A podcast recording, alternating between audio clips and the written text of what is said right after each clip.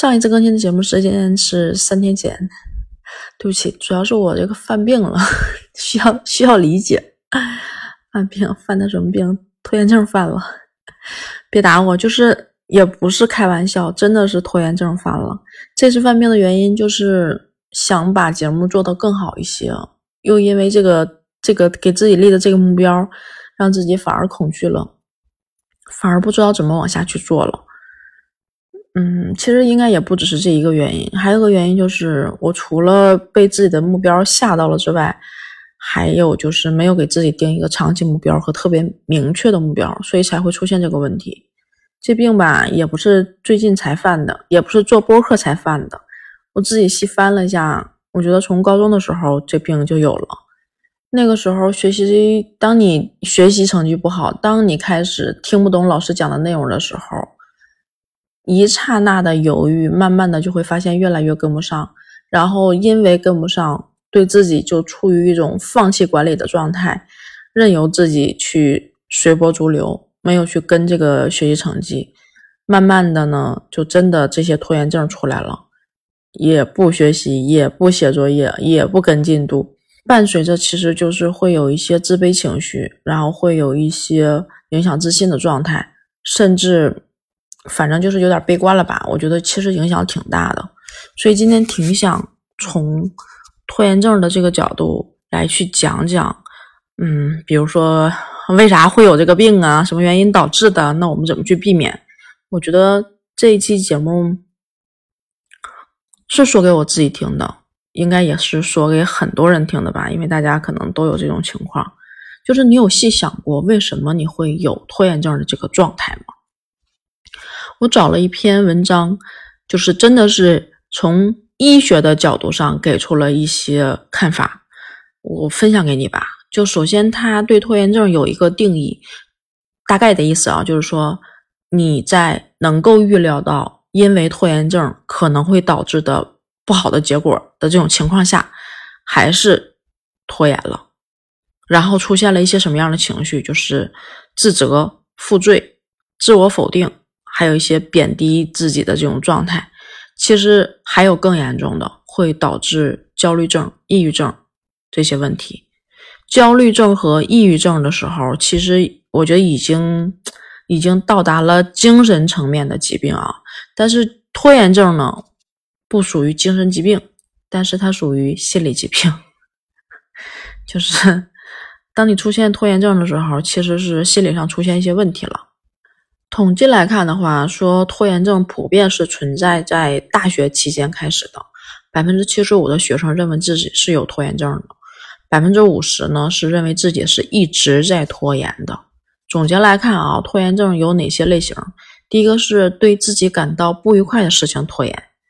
第二个是对难以完成的事儿或者是工作拖延，第三个是对需要做但是很难做决定的这些事儿拖延。嗯，听他这个分析之后，我其实有对应我自身来想，我觉得我这个拖延症犯病，就像我前面说的，真的比他这个预估的大概时间还要早，从高中开始。嗯，可是我承认他说的一点啊，就是说造成拖延症原因，比如说像大学生开始出现拖延症的原因，是因为就是从高中的这种呃被计划和高压的学习状态。突然就变成了这种放养，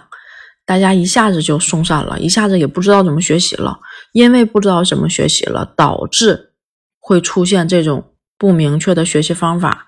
然后拖延的症状。所以这他说的这种情况我是能理解的，就是真正是因为这种环境的发生变化和和和自己的不适应导致的。另外就是这边方法变更了，另外一方面呢，又有一些东西分散着。勾引着我们去做一些其他的事儿，那应该去做的事儿没做，这一种拖延必然会产生。比如说像大学生上了大学之后，手机啊、网络，然后或者是说游戏这些东西，其实都能够诱导着我们去做让自己能够及时享乐的事情。这种及时的愉悦感和这种拖延症就产生了一种冲突。你拖延症的那种。产生的那种负面情绪，因为你及时行乐，把它暂时的屏蔽掉了，但是并不代表着它消失了，反而是因为这一些就像毒品一样的东西吸引着我们，导致我们的拖延症产生的负面情绪，在这些愉快的情绪消失之后更严重，拖延也变得更严重了。因为当你拖延一件事儿的时候，可能会影响你下一件事儿的做和结果。但是如果你拖延两件事的时候，影响的可能不一定是第三件，是第四件、第五件、第六件。就像就像就这个例子可能举的会大一些啊，就像你在走台阶的时候，你第一步不走，第二步不走，可是别人已经开始往前走了呀，别人可能跨了第三个、第四个、第五个、第六个台阶，你这个时候迈出那一步难，追上别人更难。然后就是因为这种情绪，反而让你更拖延了。他好像掉进了一个恶性循环的一个环境里面，就很可怕。但是有的时候我们在说周围的环境导致我们拖延症的发生，这是一方面，还有一方面，你有想过吗？就是你自身的素质和特征也能够决定。因为其实一般情况下啊，就是一些啊小任务，呃浅显懂的这些，可能会让你容易完成。然后造成拖延症比较小，但是真正能够调动我们情绪和乐观的，反而是一些比较难的任务，完成之后的那种呃愉悦感会更高。但是这两点就特别有意思，容易的事儿容易做，但是高兴不容易高兴；难的事儿不容易做，但是很容易高兴。可是我们好很多时候就是被那个难给吓住了，然后就产生了这些负面的情绪。然后这篇文章里其实还是讲到了一个马斯洛的需求层次理论，就是讲说，其实人的需求层次是分为五个层级的。第一方面是生理需求，就是你最基础的吃饱穿暖、身体的满足；第二个是安全的需求，就是你开始追求一些安全感了；然后是社交需求，和人和人之间的其实是有点情绪了；再接着来是尊重需求，字面很容易理解吧？最高一层是自我实现的需求，其实层次越高，需求呢就越不容易达到。但是达到之后就特别容易满足，就是我前面说的，就它很很很很很奇怪的形成了两种反差：容易的需求不想做，因为不那么容易愉悦；难度的需求容易愉悦，但是不好做，反而就拖延了，就很奇怪，你知道吗？人们就因为这种情况呢，特别趋于说去选择拖延。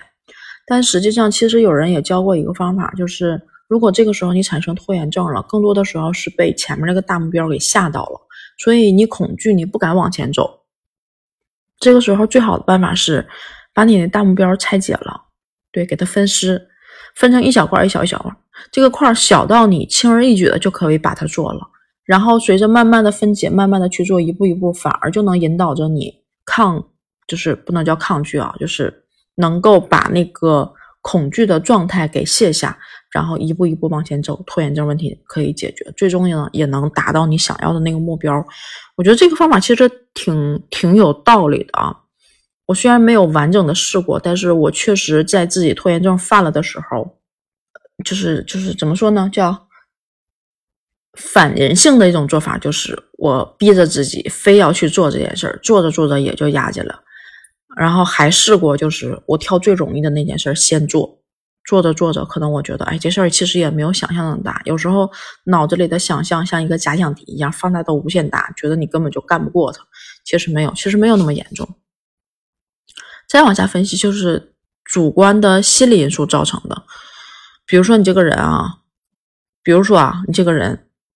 责任心可能不够，就会导致拖延症的发生。因为你可能觉得后面发生什么这些后果，你都觉得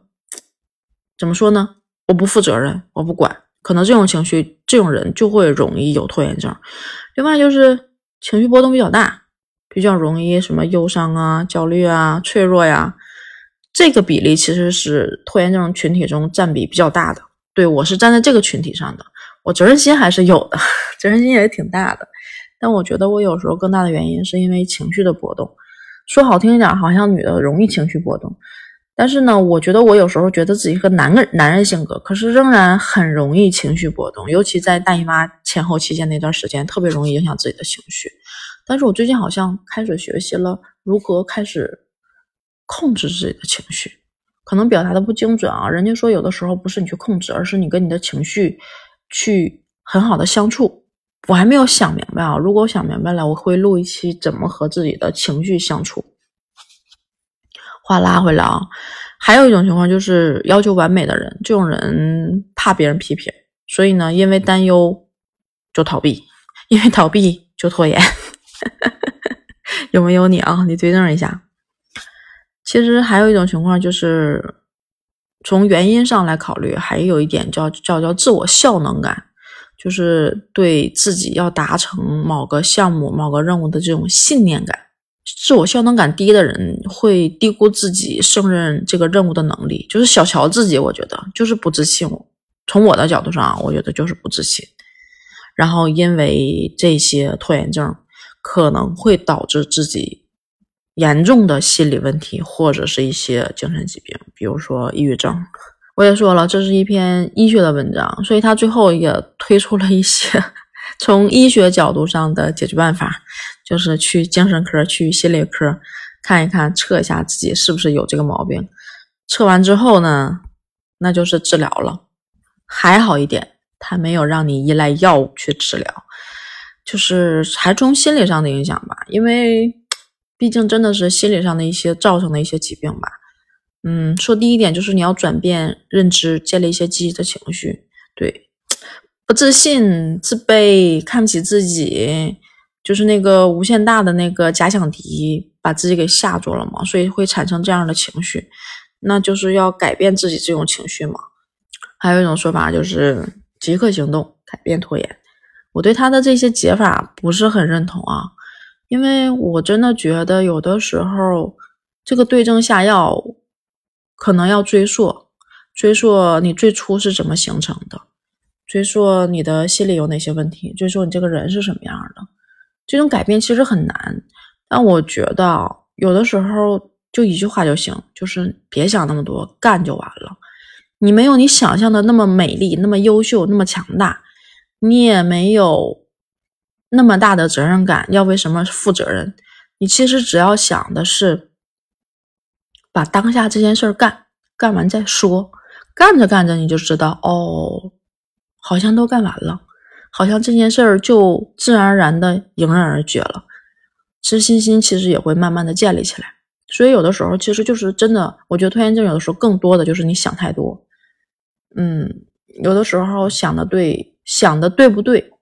这件事儿可能没有先去干更重要。这可能是我自己对于拖延症这么久了，犯病这么久了，能总结出来的一句话吧。但我不知道是不是，其实也也非常的片面和不是很正确。欢迎你批评指正。好了，小鹿就说到这儿吧，拜拜。